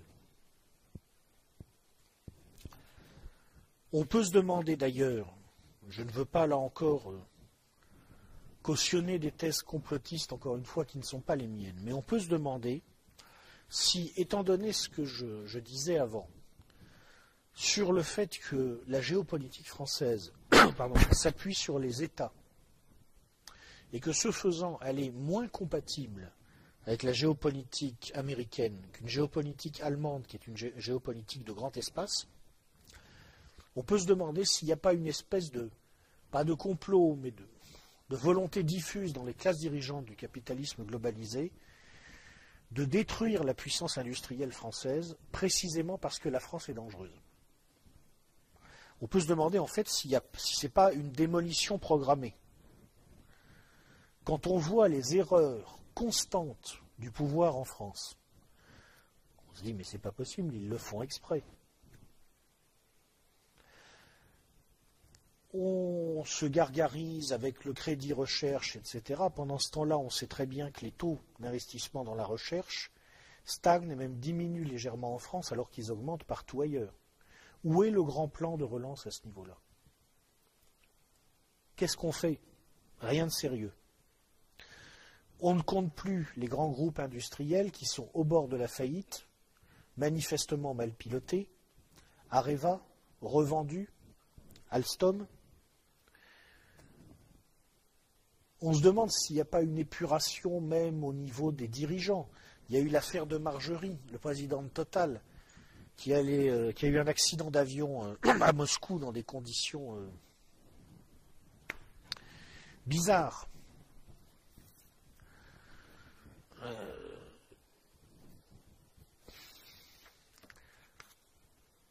ça ressemble à l'organisation d'une implosion économique. Alors soit c'est tout simplement parce qu'on est dirigé par des nuls, euh, je pense qu'on est dirigé par des nuls, effectivement, mais peut-être aussi ils le font un peu exprès. Euh, le deuxième problème qu'on a, outre cette, donc cette, implosion du commerce extérieur et donc derrière de l'industrie, en fait, euh, c'est que on voit très bien que nous sommes un pays bloqué, coincé. Une chose qui est très frappante quand vous regardez les courbes des grandes variables de l'économie française, c'est leur régularité. Vous avez des pays, si vous voulez, la plupart de leurs courbes ressemblent à des sinusoïdes très amples. Il y a des phases où ça monte, il y a des phases où ça descend, et c'est très marqué. Vous avez des pays, ça ressemble à rien. Ça part un peu dans toutes les directions. Nous, on a des courbes, souvent c'est des droites, plutôt orientées à la baisse actuellement. En fait, qu'est-ce qui se passe? Dans les autres pays, un peu partout, ils prennent des décisions, ils font des choses. Alors parfois ils se plantent, parfois ils font rigoureusement n'importe quoi, mais ils font des choses. la société n'est pas bloquée, elle n'est pas verrouillée de tous côtés par des effets cliqués. Chez nous, c'est verrouillé, c'est bloqué on ne peut pas bouger. En particulier, on ne peut pas baisser la dépense publique. Si on dit qu'on veut baisser la dépense publique, on est obligatoirement un salaud. On est obligatoirement un fou furieux ultra-libéral. Donc ça veut dire que si je dis que c'est un peu con de balancer chaque année des milliards et des milliards dans une éducation nationale qui fonctionne n'importe comment, et qu'on ferait peut-être mieux de baisser les budgets et d'augmenter le niveau de bon sens, ça fait de moi un ultralibéral, franchement Non, je ne crois pas. Si je dis que je ne comprends pas pourquoi il est impossible d'envisager de revenir sur un avantage acquis, on va me traiter automatiquement de salaud qui veut développer les inégalités. Mais attendez, je ne veux pas développer les inégalités un avantage acquis, c'est-à-dire en fait un privilège, il peut être justifié ou non justifié.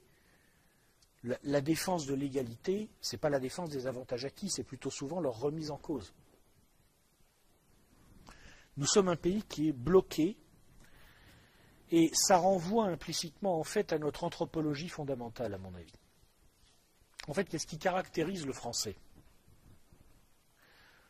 C'est pas tellement sa latinité, parce qu'il n'est pas si latin que ça. D'ailleurs, euh, ici, euh, à Strasbourg, euh, bon, la latinité, je ne sais pas si c'est un fondamental. Hein, bon.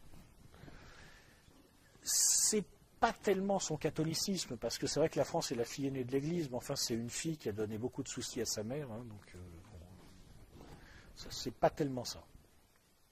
Ce qui caractérise le français, c'est que c'est un paysan dominé par un État central très fort. Donc il a les caractéristiques du paysan, et à mon avis, c'est ce que nous avons de bon en nous. C'est pour ça que nous sommes riches. Le paysan, il est prudent. Le paysan, il a du bon sens. Mais ce paysan, il est dominé par un État central très fort parce que, parce que l'histoire a fait les choses ainsi. Et tous les peuples qui ont été longtemps dominés par un État central très fort ont une particularité. Quand vous demandez aux gens s'ils se font confiance les uns aux autres, ou s'ils se surveillent les uns les autres, tous les peuples qui ont été soumis à un État central très fort, vous apercevez qu'ils ne se font pas beaucoup confiance entre eux, ils se surveillent beaucoup, ils s'épient beaucoup les uns les autres. C'est très sensible, par exemple, dans les anciens pays de l'Est. Parce que l'État, en régulant tout, capte en quelque sorte des fonctions sociales qui normalement permettent à la société de s'auto-organiser. Parce que les individus sont capables de construire une éthique partagée, de s'y tenir, et donc ils peuvent se faire confiance parce qu'ils peuvent se faire confiance. Quand tout tient par l'État, les individus perdent l'habitude de construire et de respecter cette éthique partagée. Ça, c'est notre grand problème. Donc le résultat, c'est une société qui est administrée par une petite classe dirigeante clientéliste, pour l'essentiel, avec des gens qui vont s'épier les uns les autres pour savoir qui a un peu plus que le voisin, et on ne peut plus rien faire bouger. Et on n'est plus du tout dans des logiques de bon, on a un problème, on va le résoudre. On est dans des logiques de à qui la faute? Pourquoi lui, il a un peu plus que moi? C'est ça la société française aujourd'hui, et c'est ça aujourd'hui qui la bloque et qui l'empêche d'avancer. Et c'est pour ça qu'on observe toutes ces courbes qui descendent lentement quand il s'agit de variables positives et qui montent lentement quand il s'agit de variables négatives. Toujours plus de dépenses publiques, un commerce extérieur qui descend lentement, une industrie qui descend. Alors par contre, c'est même plus lentement là. Et on ne fait rien et on n'arrive pas à se bouger fondamentalement pour cette raison-là. Les effets cliqués nous bloquent et nous paralysent.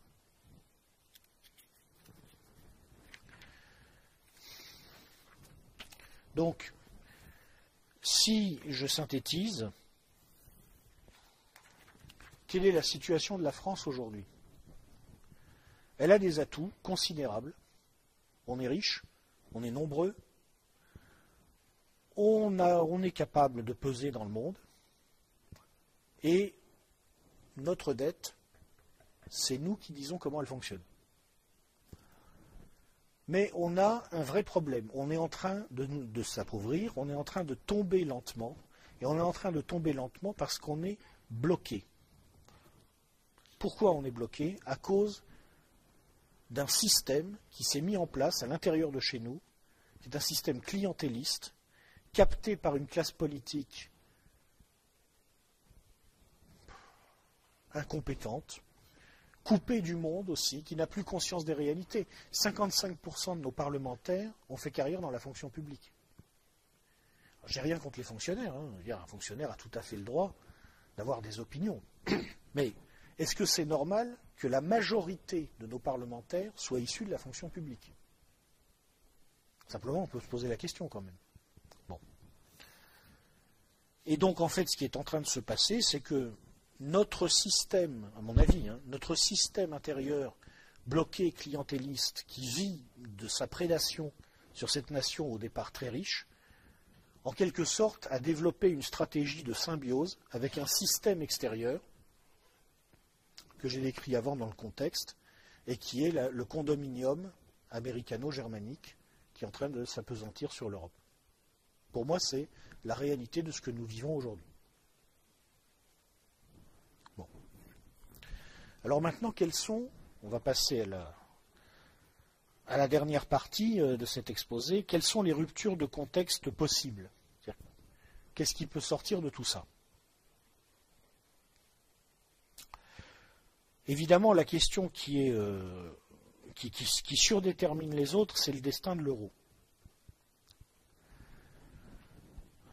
Alors, si on s'en tient aux logiques économiques saines, par exemple celle de M. Jacques Sapir, normalement l'euro là il ne peut pas passer l'hiver. Avec ce qui est en train de se passer en Italie, ce n'est pas possible. L'Italie, c'est comme nous, mais ils n'ont pas les mêmes atouts et ils sont en train de tomber encore plus vite. Euh, c'est le seul pays d'Europe, sauf erreur de ma part, où le PIB a baissé depuis l'introduction de l'euro en volume.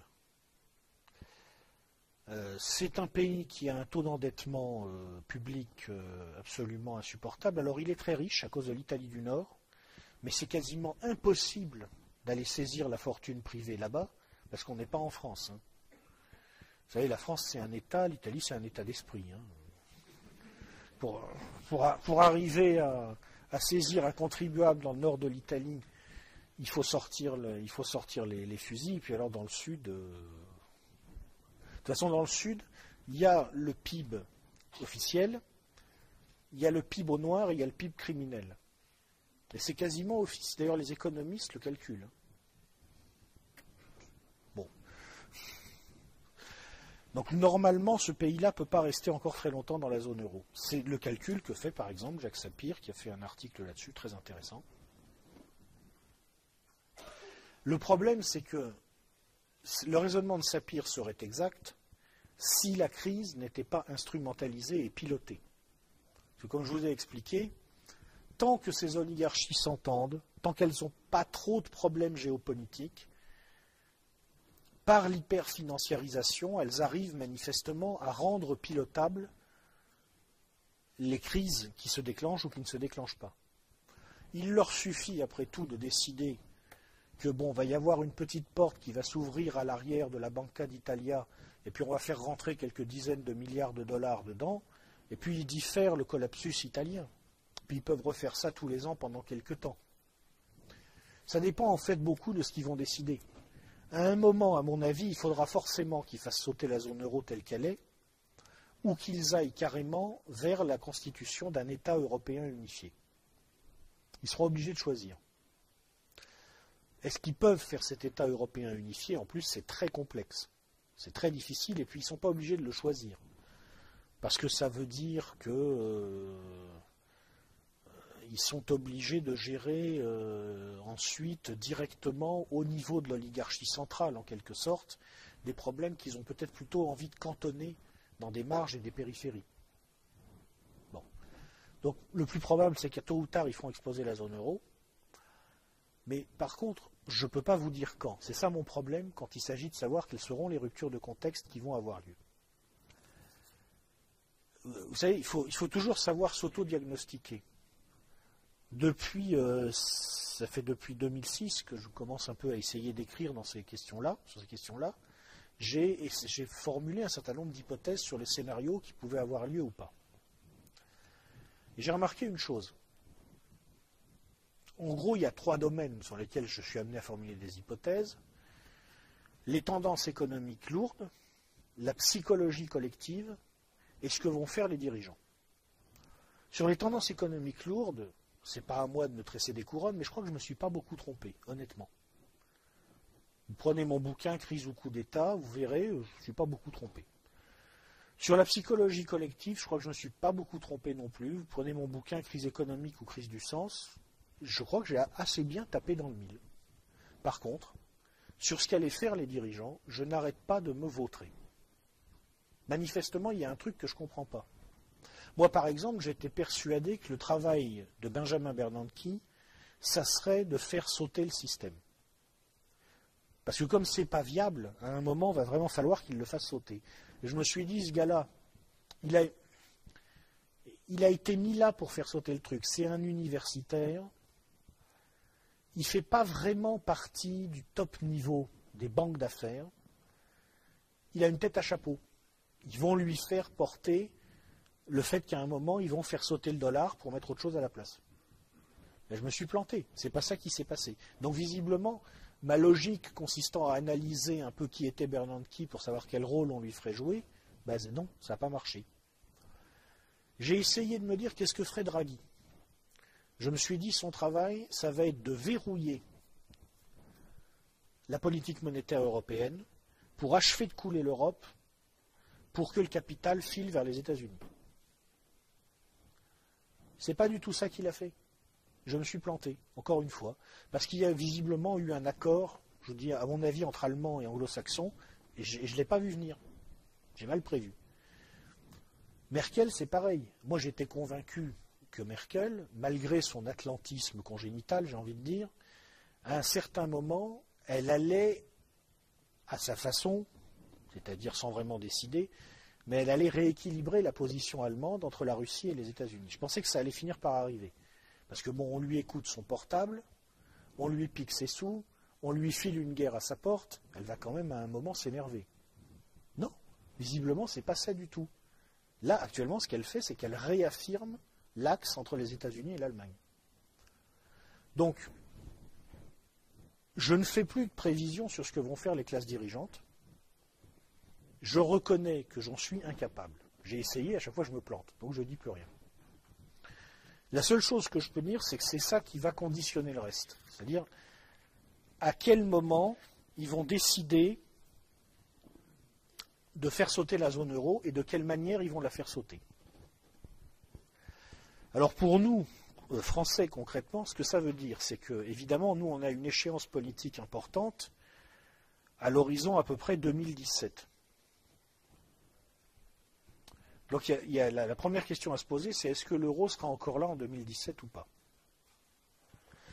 À mon avis, en termes de conséquences politiques, tant que l'euro est là, il n'est pas possible qu'une force euh, de renouveau prenne le pouvoir en France, pour des raisons en fait démographiques.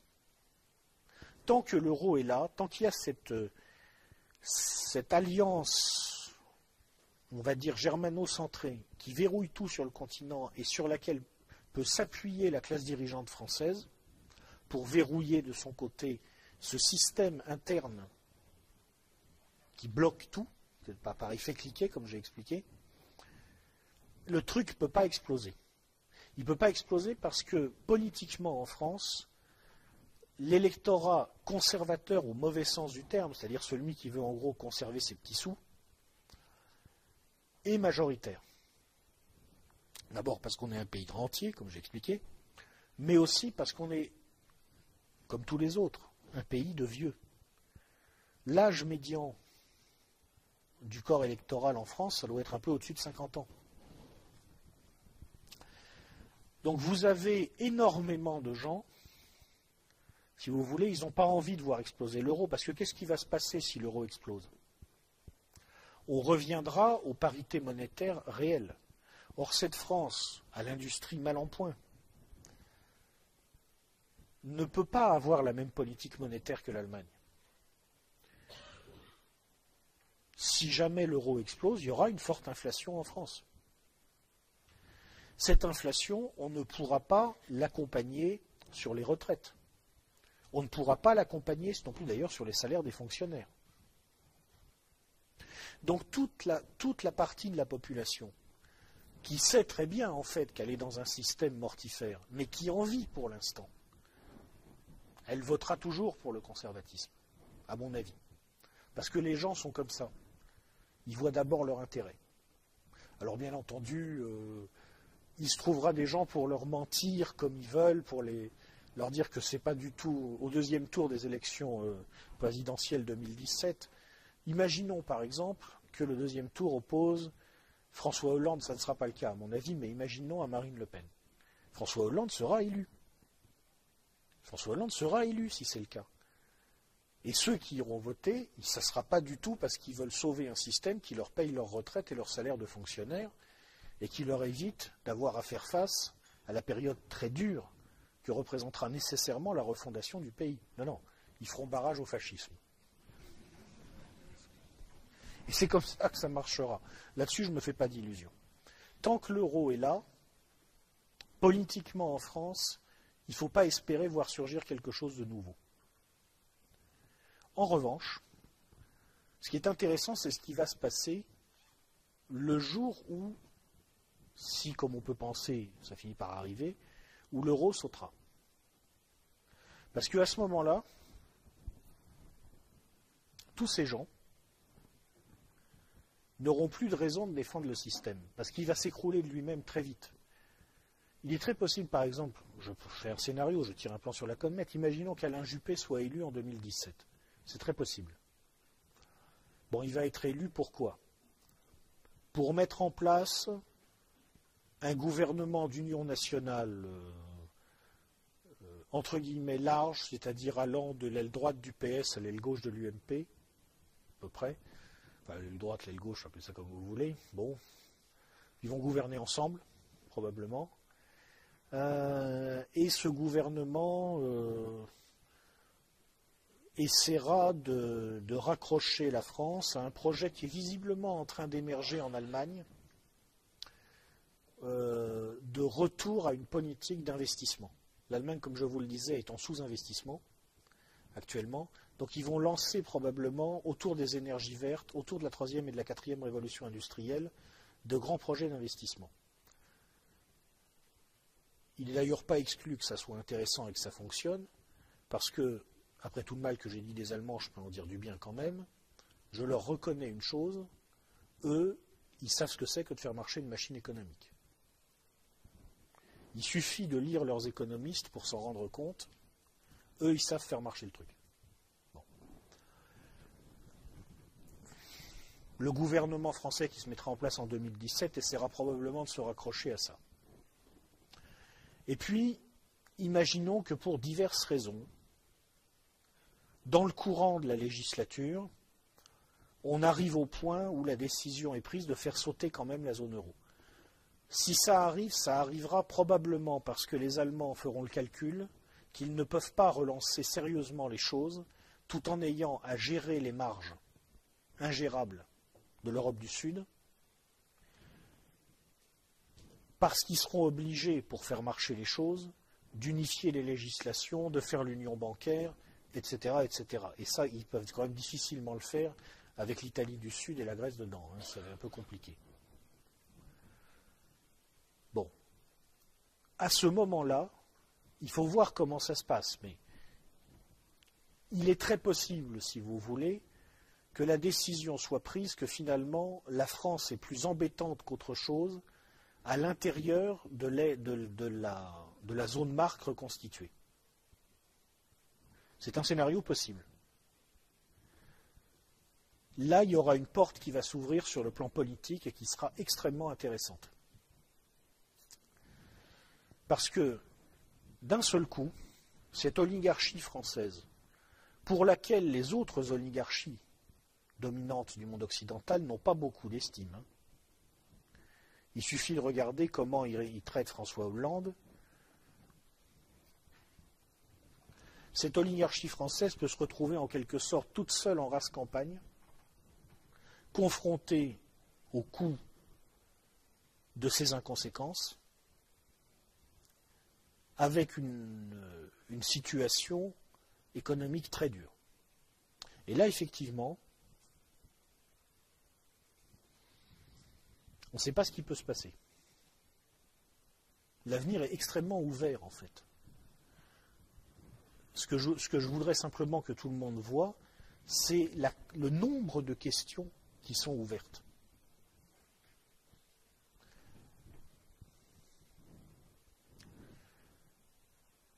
On ne peut pas anticiper à l'avance sur la façon dont ça va se passer. C'est trop compliqué, mais on peut garder simplement cette idée en tête. Tant que l'euro est là, tel qu'il est actuellement, tel qu'il fonctionne, Politiquement, c'est bouché. Mais par contre, il ne faut pas désespérer, il ne faut pas arrêter de travailler. Parce que le jour où ça va sauter, il se pourrait bien que l'histoire soit. On, revienne dans une phase, en quelque sorte, où on peut écrire l'histoire, et il faudra être prêt à l'écrire très vite. Parce qu'à ce moment-là, ça pourrait se passer très vite. Ça pourrait se débloquer très vite. C'est une chose qui s'est souvent passée dans, dans l'histoire de France à cause, encore une fois, des spécificités anthropologiques induites par le poids de notre État central, pendant longtemps, tout reste coincé, Puis le jour où ça se décoince, ça va extrêmement vite. Voilà. J'ai pas eu le temps de dire tout ce que j'avais à dire. Je suis désolé, mais j'ai déjà complètement explosé mon budget temps. Donc j'ai dit quand même l'essentiel de ce que j'avais à dire et je vous remercie de votre attention.